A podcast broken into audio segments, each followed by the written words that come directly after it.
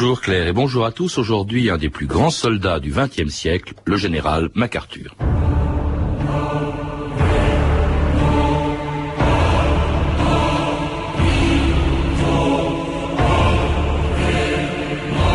Les vieux soldats ne meurent jamais, ils disparaissent simplement. Douglas MacArthur.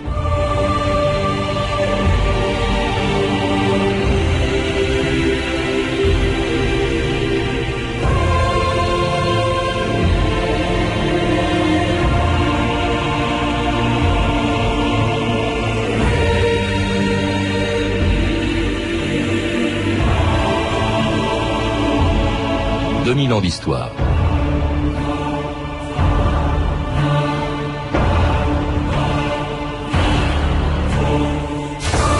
Il fut une des figures les plus célèbres et les plus controversées de l'histoire des États-Unis.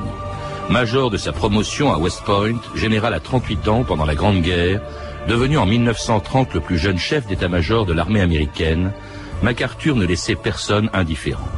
Admiré pour son courage, Détesté pour sa vanité et son égocentrisme, il avait aussi un sens inné de la mise en scène et du culte de la personnalité. Sur les plages de débarquement du Pacifique, au Japon et pendant la guerre de Corée, tout le monde connaissait sa célèbre pipe en bambou, les lunettes rébanes et la casquette cassée de ce général dont la popularité et les ambitions politiques ont fait peur à deux des plus grands présidents des États-Unis. Il faut dire que jamais les journalistes n'ont cessé d'entretenir la légende de ce soldat exceptionnel qui, en 1942, après avoir été chassé des Philippines par les Japonais, était nommé par Roosevelt commandant en chef dans le Pacifique.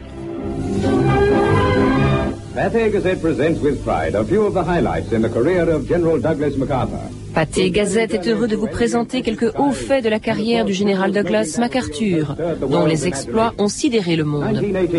1918, sur les champs de bataille de France, le général Pershing remet une décoration au jeune général de brigade qui s'est illustré avec la division Rainbow. Douze ans plus tard, il est reconnu premier soldat d'Amérique. Il devient le plus jeune chef d'état-major de l'histoire. Mais les Philippines l'attendent. Cette fois, il est entendu en Amérique, chef suprême de toutes les forces alliées à l'est de Singapour. MacArthur, le conquérant. François Kersaudy, bonjour. Bonjour. C'était les actualités de 1942, MacArthur au moment où il devenait commandant en chef dans le Pacifique, dans le Pacifique Sud, et puis alors euh, quel est un des principaux artisans de la victoire euh, sur le Japon? L'occasion donc, on l'a entendu pour les journalistes de rappeler les débuts de la carrière de, de MacArthur, qui fut, vous le rappelez vous-même dans plusieurs articles et dans un petit livre sur MacArthur, un des officiers les plus brillants de sa génération, et cela dès le début de sa carrière militaire. Oui, absolument. Déjà, c'était le, le meilleur à West Point. Il est sorti avec les meilleures notes qui aient jamais été attribuées par l'Académie euh, en un siècle. West Point euh, a commencé en 1802. Il y en a eu deux qui ont eu de meilleures notes que lui en un siècle, dont euh, un certain général Lee, euh, qui s'est illustré ensuite pendant la guerre civile. Mais c'était un sujet tout à fait brillant, ça ne fait aucun doute. C'était de famille. son père lui-même avait été le plus jeune colonel de l'histoire des États-Unis à 19 ans sur le champ de bataille de, de la guerre civile. Il a voulu faire au moins aussi bien que son père. Alors il le fera, hein, général euh, en France, il s'est battu en France. Il Alors oui, c'est extraordinaire parce que il était major, on l'a promu colonel pour aller en France à la tête de cette division Rainbow, arc-en-ciel, et euh, sur place il s'est illustré de telle façon euh, qu'il est devenu général. Et c'était un général très particulier, on n'en voyait pas beaucoup comme ça parce qu'il allait faire avec les Français faire des raids dans les tranchées ennemies avec un, un uniforme très peu conventionnel et une écharpe violette de 3 mètres de long qui lui a été tricotée par sa mère. euh, voilà l'appareil avec lequel il allait faire des raids dans les tranchées. Alors, oui, alors plus tard, on l'a entendu, chef d'état-major de l'armée américaine, là encore, le, le plus jeune euh, que les États-Unis aient jamais connu. Et puis alors, euh, il y a eu une, une, un épisode quand même qui est un peu un accro dans sa carrière. Il réprime très très brutalement, en 1932, on est en pleine crise aux États-Unis, une manifestation d'anciens combattants. Il y a même eu des morts. Hein, oui, c'est la fameuse marche des vétérans. il s'est comporté là avec une brutalité tout à fait étonnante Euh, et le président Roosevelt a dit de, de, lui très peu de temps après, Douglas, je crois que vous êtes notre meilleur général et que vous seriez notre pire politicien. C'est tout à fait juste. Alors il est, un peu mis sur la touche. Après, lui qui était un peu parano, il s'est dit bon à Washington, on m'en veut. il était vraiment, il était vraiment un peu parano, François Kersaudy. Et alors il part, il part, il quitte l'armée en 35. Enfin, il quitte les États-Unis, il quitte pas l'armée parce qu'il va, il va se mettre au service du président philippin Manuel Quezon, qui fait de lui ben, un général philippin. On l'appelait le Napoléon de Manille, je crois. Oui, même mieux que ça, il en fait un maréchal, un maréchal philippin, et euh, tout le monde s'est un petit peu étonné et a dit à MacArthur qu'il aurait dû refuser. Et en fait, ce qu'il ne savait pas, c'est que c'est MacArthur lui-même qui l'avait demandé. Mhm. euh, vous disiez qu'il était paranoïaque, mais il n'était pas seulement ça, il était aussi vaniteux, mégalomane, vindicatif, euh, mythomane, il avait tout pour plaire, cet homme-là. Euh, il avait par contre d'autres qualités. Il était d'un courage extraordinaire, il était très fidèle en amitié, il était courtois avec les dames, et il était très diplomate, ce qui, quand voulait. On viendra sur son portrait. Alors cela dit, il est aux Philippines. Il commande aussi une armée américaine qui est présente aux Philippines. Les Philippines sont sous tutelle américaine encore, François Kersaudy. Et c'est là que il assiste au déferlement de l'armée japonaise après Pearl Harbor.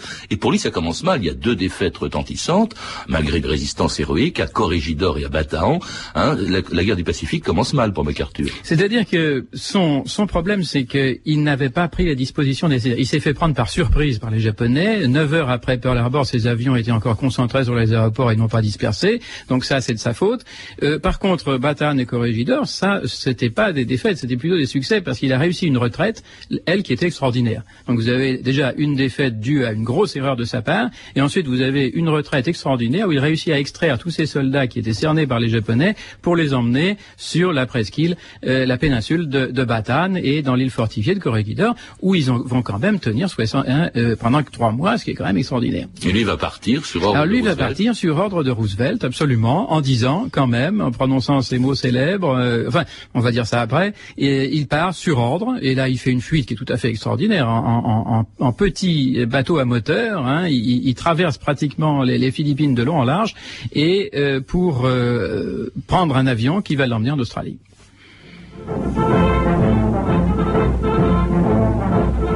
Douglas MacArthur, Supreme Commander in the South Pacific, Douglas MacArthur, commandant suprême dans le Pacifique. Après Bataan, le président Roosevelt envoie MacArthur en Australie.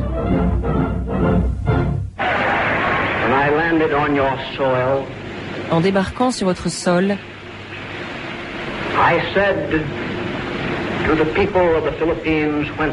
j'ai promis au peuple philippin, je reviendrai.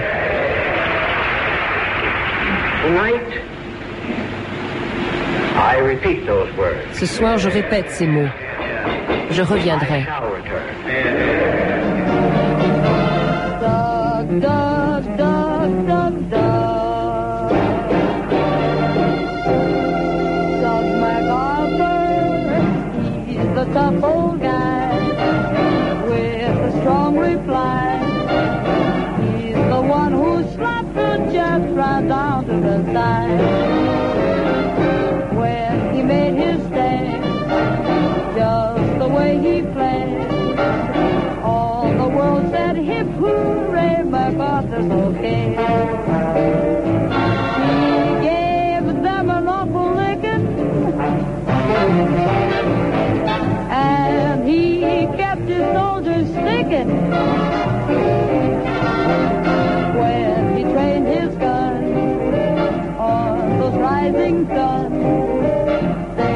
began to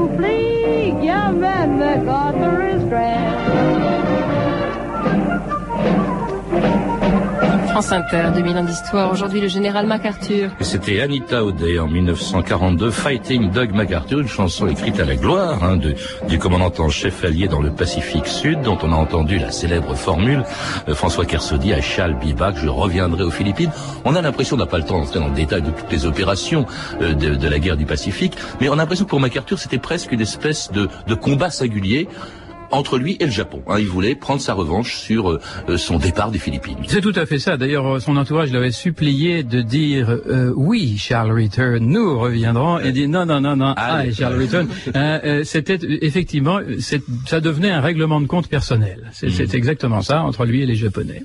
Et d'ailleurs, il y reviendra. Alors, il n'était pas le seul, ça, ça le gênait un peu, le seul commandant en chef dans le Pacifique. Y avait quelqu'un qui était même anti-russe, je crois, au-dessus de lui, c'était l'amiral Nimitz. Non, il n'était pas au-dessus de lui. Ils avaient divisé, euh, Roosevelt, son état-major, avait divisé le Pacifique en deux. Le Pacifique Sud avec l'Australie, la, Nouvelle-Guinée, euh, les Moluques et les Philippines pour MacArthur, et le Pacifique central avec toutes les îles jusqu'au Japon euh, pour l'amiral Nimitz. Et donc, c'était une double stratégie avec deux stratèges qui se heurtaient parfois et qui les Japonais ne comprenaient pas du tout parce qu'ils n'imaginaient pas une seconde qu'il y ait deux vedettes qui chacun leur stratégie et ils étaient très déconcertés, on le serait à moins. En tout cas, il y aura qu'une seule vedette au moment de la capitulation, parce que bon, il va, il va reprendre les Philippines en 44. Il insiste beaucoup. D'ailleurs, on lui dit, mais non, l'important c'est le Japon. Et lui, il insiste pour reprendre presque île par île les, Philippines, ce qui va faire un peu traîner les choses jusqu'en 1945, euh, lorsque Roosevelt le désigne lui pour euh, la signature de la capitulation du Japon quelques jours après Hiroshima. C'était le 2 septembre 1945 en rade de Tokyo sur le cuirassé américain Missouri, une mise en scène extraordinaire voulue par le général MacArthur un pont de navire, MacArthur, un papier consigne, le groupe des vaincus, c'est tout le spectacle dont sa nudité et sa grandeur. Et là-dessus, le silence. Car le silence seul convient au geste qui marque le destin des nations. I now invite the representatives of the Emperor of Japan J'invite maintenant les représentants de l'empereur du Japon, du gouvernement japonais et de l'état-major impérial à signer l'acte de reddition aux endroits indiqués.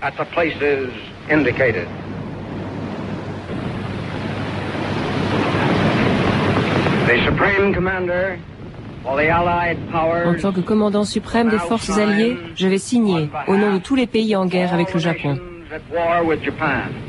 Vers l'Arbour est effacé, et aussi Corrégidor. Aujourd'hui, le monde entre dans la paix. Eh oui, quatre mois après la capitulation de l'Allemagne, c'est vraiment à Tokyo que s'est terminée la, la, deuxième guerre mondiale dans le Pacifique. Avec, on le voit sur les films de l'époque. Là, on entend MacArthur qui demande aux Japonais de signer, mais sur les films, c'est très impressionnant cette mise en scène. C'était vraiment un metteur en scène, MacArthur. Je crois que le général Eisenhower, euh, qui avait été sous ses ordres, avait dit avec lui, je n'ai appris qu'une chose, c'est l'art dramatique. C'est absolument exact. Et quant au général Marshall, qui était allé le voir dans le Pacifique en 44, euh, MacArthur lui avait dit euh, mon état-major et moi, et là Marshall l'a interrompu et lui a dit, mon général, vous n'avez pas d'état-major, vous avez une cour. Mm. Et c'était tout à fait vrai. Sur, sur les plages de débarquement, bon, alors il y avait le débarquement, ensuite on voyait MacArthur qui arrivait, mais avant, il avait bien pris soin de mettre les photographes, les caméramens, hein, pour qu'on on le voit euh, débarquer, débarquer, théâtralement euh, aux Philippines, par exemple. Oui, mais pas toujours. Euh, MacArthur avait quand même un, un courage suicidaire. Il, il, a, il débarquait aussi avec les premières vagues, et quand il n'y avait pas de journalistes. Et ça, ça terrifiait son entourage.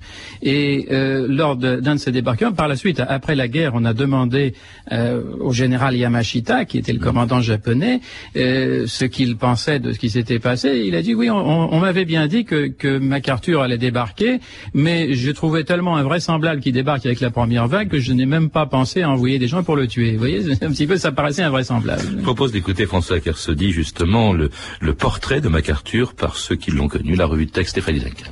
Oui, MacArthur n'est pas un homme qui laisse indifférent. Alors, ceux qui le connaissent, affirme le général George Kenney, qui a combattu avec lui dans le Pacifique, ceux qui le connaissent l'admirent ou le détestent. Ils ne sont jamais neutres, dit-il. Par exemple, le général Marshall hein, ne l'aime pas beaucoup, mais il voit en lui, il le reconnaît, notre général le plus brillant. En Europe aussi, le général Marshall, c'était le, le, commandant, le chef d'état-major des armées américaines. Et donc, en, en Europe, on l'admire aussi, hein, lui qui pourtant n'aimait pas beaucoup l'Europe. De Gaulle l'admire, Churchill parle à son propos du glorieux capitaine. Pour Montgomery, il est le meilleur soldat américain de la Seconde Guerre mondiale. Et pour Lord Allen Brooke, un diplomate anglais, il est le plus grand général et le meilleur stratège que la guerre ait produit. Après la reddition du Japon, un diplomate euh, japonais est visiblement subjugué. C'est un homme de lumière, dit-il de MacArthur. Comme un soleil, le rayonnement de son âme magnanime embrasse la terre. C'est une chance insigne et rare qu'un homme de cette envergure ait été désigné pour décider du destin du Japon. Rien que ça. Soldats qui combattent sous ses ordres lui vouent aussi une véritable vénération. J'ai suivi cet homme partout aveuglément, dira un de ces hommes. Certains le comparent même à Alexandre le Grand. MacArthur en impose notamment par son courage physique, constamment en première ligne, rapporte un certain Willoughby, parfois très en avant de celle-ci, son endurance physique remarquable et la témérité avec laquelle il s'exposait incitaient la population indigène et ses propres hommes à fournir un effort qui finit par jeter le trouble et l'effroi chez l'ennemi. Un courage euh, qui frise quand même parfois l'inconscience. Un jour, en plein tir de mitrailleuse, un de ses lieutenants lui crie « Baissez-vous, nous sommes exposés !» Sans bouger, MacArthur répondit d'un ton tranchant « Je ne suis pas exposé, ces balles ne me sont pas destinées. » Et schlack Pour un caractère hautain qui ne plaît pas à tout le monde, MacArthur suscite le respect, mais n'a jamais été capable de faire naître un sentiment de cordialité et de camaraderie avec son entourage, raconte l'amiral Barbet. Il est trop distant. MacArthur, en effet, a une haute idée lui-même. Hein, un corrégidor, l'officier Melnick, se plaint du général qui, dit-il, se drape dans sa dignité, dans sa réserve, n'essayant jamais d'être un des gars, un des boys. contrairement à d'autres, hein, comme Eisenhower, qui se faisait appeler Ike, MacArthur n'a pas de petit nom. Personne n'ose l'appeler Dog, à part euh, la chanteuse tout à l'heure, Anita O'Day. D'ailleurs, même sa femme l'appelait euh, General. Pour nous donner une idée de son autorité, froide et souveraine, un autre officier dit de MacArthur, il est le seul homme au monde capable de pénétrer dans une pièce remplie d'hommes ivres et qui, en cinq minutes, sont totalement dessoulés. Alors ça, c'est le portrait de, l'officier François Kersaudy. Je voudrais qu'on évoque avec vous l'homme d'État, parce que en 1945, quand il signe euh, la, enfin quand il fait signer aux Japonais leur capitulation, il devient en même temps commandant en chef des forces d'occupation américaines au Japon, mais proconsul littéralement. C'est lui qui est chargé du redressement du Japon et de sa réorganisation politique. Oui, il a régné. On peut dire qu'il a régné sur le Japon et on, on savait qu'il connaissait bien l'Asie, on savait moins qu'il avait des talents de diplomate, il avait des talents de diplomate surprenants, c'était un homme qui pouvait charmer à peu près n'importe qui quand il le voulait, il le voulait pas toujours. Mais en l'occurrence, euh, il a tout de suite compris, parce qu'il l'avait déjà vu en 1905 quand il était venu là-bas avec son père, que euh, il fallait avoir euh, le soutien de l'empereur, parce que l'empereur c'était le dieu sur place. Et il l'a eu très rapidement, et grâce à quoi il a pu faire à peu près ce qu'il a voulu. C'est lui, par exemple, qui a rédigé la constitution du Japon d'aujourd'hui. Il a rédigé, elle s'appelle la constitution MacArthur d'ailleurs, parce que euh, celle qu'il avait demandé au Parlement de le faire, ce que le Parlement a fait était extrêmement mou et extrêmement mauvais, donc il a décidé qu'il allait le faire lui-même. C'est lui qui a fait la réforme agraire, euh, ce qui, avant il y avait des serres sur les terres, il, il a euh, fait en sorte que les euh, propriétaires des terres vendent à l'État leurs terres pour le prix de deux euh, cartouches de cigarettes à l'hectare, et ensuite, pour le même prix, on a revendu euh, aux paysans qui sont devenus propriétaires. Ça a ruiné d'un seul coup toute l'agitation communiste sur place. et l'occupation a été un succès aussi parce que les soldats américains se sont très bien tenus. Ils sont très bien tenus parce qu'ils avaient peur de MacArthur. MacArthur avait annoncé que tout soldat qui serait reconnu coupable de viol ou de crime serait exécuté immédiatement. Euh, c'est une époque où on n'avait pas encore dit que euh, euh, la peine de mort n'était pas dissuasive. Donc ils, ont, ils, craignaient pour leur vie. Donc il n'y a, a, eu ni viol ni crime, à la différence de ce qui s'est passé par exemple en Allemagne ou en Italie occupée, où il y en a eu beaucoup. Et ça, c'était grâce à MacArthur. MacArthur a fait des choses tout à fait remarquables au Japon. Et ils, lui en ont été très reconnaissants, puisque le Premier ministre Yoshida a dit lorsqu'il est parti que l'œuvre de MacArthur au Japon a été l'une des merveilles de l'histoire. Et Yoshida n'était pas un type impressionnable du tout. C'était la Donauer japonais, c'était un dur. Il a été très impressionné par MacArthur. Et c'est au Japon qu'en 1950, MacArthur apprend donc l'invasion de la Corée du Sud par le régime communiste nord-coréen et qu'il est chargé par Truman de commander les forces alliées au début de la guerre de Corée.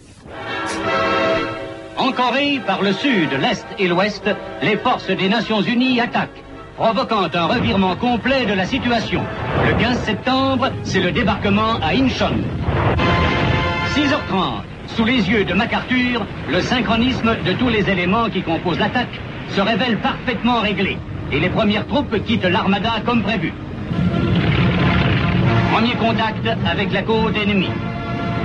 Immeubles en ruine, murs calcinés, la route de Séoul, capitale traditionnelle de la Corée, est ouverte. Partout sur les routes, des débris de toutes sortes, des carcasses de chars disent la violence des combats. Le général MacArthur pouvait alors adresser à ses troupes son message laconique Bien joué. Et oui, c'était bien joué. On dit même que le débarquement à Incheon, François Kersaudy, est une plus, ses plus grandes réussites sur le plan militaire. Cela dit, très vite, les choses vont mal tourner. Bon, certes, il libère Séoul. Ils vont au-delà du 38e parallèle, c'est-à-dire en Corée du Nord, et puis les Chinois entrent dans la danse, et là, les Américains vont être obligés de reculer. Pour, euh, pour MacArthur, le début de la guerre de Corée n'a pas été une bonne chose. Oui, il a fait ce qu'on lui a ordonné de faire. Hein. Il, dirigeait non seulement les troupes américaines, mais les troupes des Nations Unies. On lui a demandé de, se porter vers Pyongyang. Il a pris Pyongyang, la capitale nord-coréenne. Il est remonté vers le nord. Et là-dessus, effectivement, euh, les euh, troupes chinoises sont intervenues, ce qui a obligé, ce qui l'a obligé à reculer. Après, il y a eu euh, une, espèce d'aller-retour de part et d'autre du 38e parallèle, où, où on s'est aperçu assez rapidement quand même que les Chinois faiblissaient parce que leur ligne d'approvisionnement était trop longue. Et à partir de ce moment-là, ça a été un petit peu une guerre psychologique. Il fallait savoir qui tiendrait le plus longtemps. Et euh, au printemps de 1951, euh, le problème est devenu politique. C'est-à-dire que euh, du côté de l'administration, on voulait négocier. Américaine. Oui. De l'administration américaine, on voulait négocier. Du côté de MacArthur, il n'était pas question de négocier avant qu'on soit en position de force. Et MacArthur voulait en outre qu'on bombarde les positions chinoises en Mandchourie pour affaiblir euh, leurs arrières. Oui, il a même été question, dit-on, de l'utilisation de l'arme nucléaire. C'est en tout cas ce que réclament ses partisans, les partisans de MacArthur aux États-Unis, comme ce sénateur de Pennsylvanie, James Van Zandt. Votre désir de vaincre va-t-il jusqu'à utiliser la bombe atomique? Absolument. J'ai toujours été partisan d'utiliser la bombe, pas seulement en Corée, mais aussi en Mandchourie. Pourrait-on donc, dans les faits, utiliser la bombe en Corée uh, Oui, certaines cibles en Corée du Nord pourraient être détruites par la bombe atomique et nous pourrions les contaminer.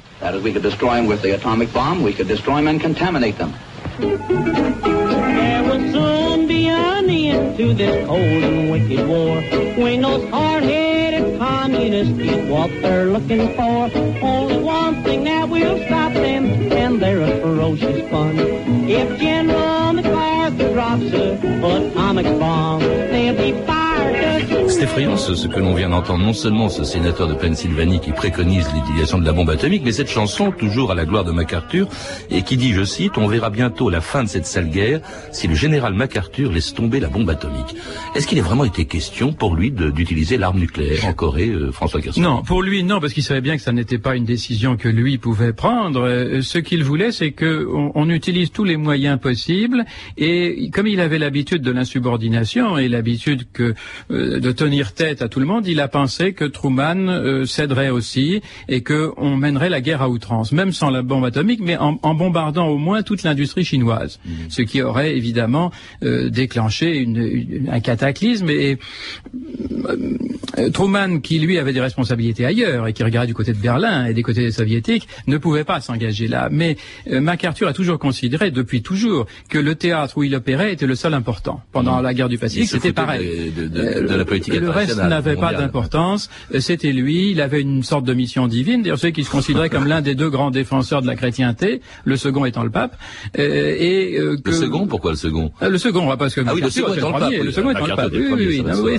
c'est MacArthur, la mégalomanie à, à très grande échelle. Et euh, il est évident que les conférences de presse qu'il a données, euh, publiquement ou pas, euh, étaient un acte d'insubordination. Et de ce point de vue-là, Truman a eu raison de le destituer, de le rappeler. Il aurait pu le faire dans les formes. Mais enfin bon. Alors effectivement, il le destitue le, le 11 avril 1951 ou un petit peu avant, je sais pas, François Kersaudy. C'est quand même très courageux de la part de Truman, il faut le rappeler, parce que MacArthur à l'époque était très populaire. Absolument. On était à l'époque aux États-Unis en pleine anticommunisme, hein, c'était le macartisme de McCarthy et non pas de MacArthur, mais euh, vraiment et au fond, euh, comment dirais-je, euh, le général MacArthur était une espèce de croisé anticommuniste. Et, quand il est revenu aux États-Unis, d'ailleurs, il a été accueilli triomphalement à Broadway, par exemple. Il a été accueilli un héros à Broadway. Il a eu un accueil, il a eu un accueil au Congrès qui était absolument triomphal. Son slogan c'est No substitute for victory, c'est-à-dire qu'on ne peut pas remplacer la victoire, donc il faut y aller jusqu'au bout. C'était assez populaire. Et malgré ça, Truman a réussi à le faire oublier et euh, il a dû rentrer dans le rang, euh, se, soumettre en quelque sorte, euh, très, de très mauvais gré, mais il l'a fait quand même, et il a donné quelques avertissements tout de même solennels quand il y a eu l'armistice hein, en 1953, en juillet 53, l'armistice en Corée. Euh, on a demandé son opinion à MacArthur et MacArthur a dit c'est l'arrêt de mort de l'Indochine. Ouais. mais comment se fait-il qu'avec sa popularité, MacArthur n'ait pas brigué la présidence des États-Unis ou n'ait pas été élu en 52 C'est un autre général, ce sera Eisenhower. Il a été éclipsé par Eisenhower. Eisenhower était plus populaire parce qu'il était plus connu et parce que euh, c'était une figure politique beaucoup plus présentable. Mmh. Et donc euh, il n'a jamais passé les il n'a jamais passé les primaires MacArthur. Donc il, a, il aurait fallu déjà qu'il soit élu aux primaires et, et ça ne s'est jamais fait. En tout cas, MacArthur va ensuite vivre. Je sais qu'est-ce qu'il a fait pendant pendant 23 ans? Parce qu'il quitte l'armée en 51 et, et, il meurt en 74. Il a été au conseil d'administration d'une entreprise qui s'appelait Remington et euh, il euh, il a donné des conférences de presse. Il est allé se promener un petit peu partout. Il a été accueilli en triomphe aux Philippines. Il a été accueilli à nouveau en triomphe en, en 62 euh, au Japon où on se souvenait de lui où c'était le, le, grand héros. Euh. et euh, il, quand il est mort, il, il a peu de semaines avant sa mort, euh, le président Johnson est venu le voir et il euh, il l'a prévenu que la, la, grande erreur ce serait d'engager des troupes américaines euh, sur le continent asiatique.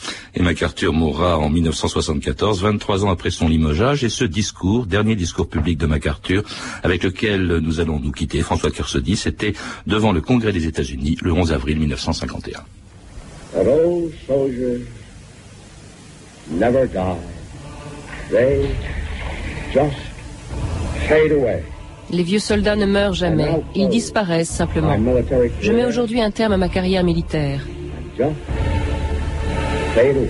Et je disparais.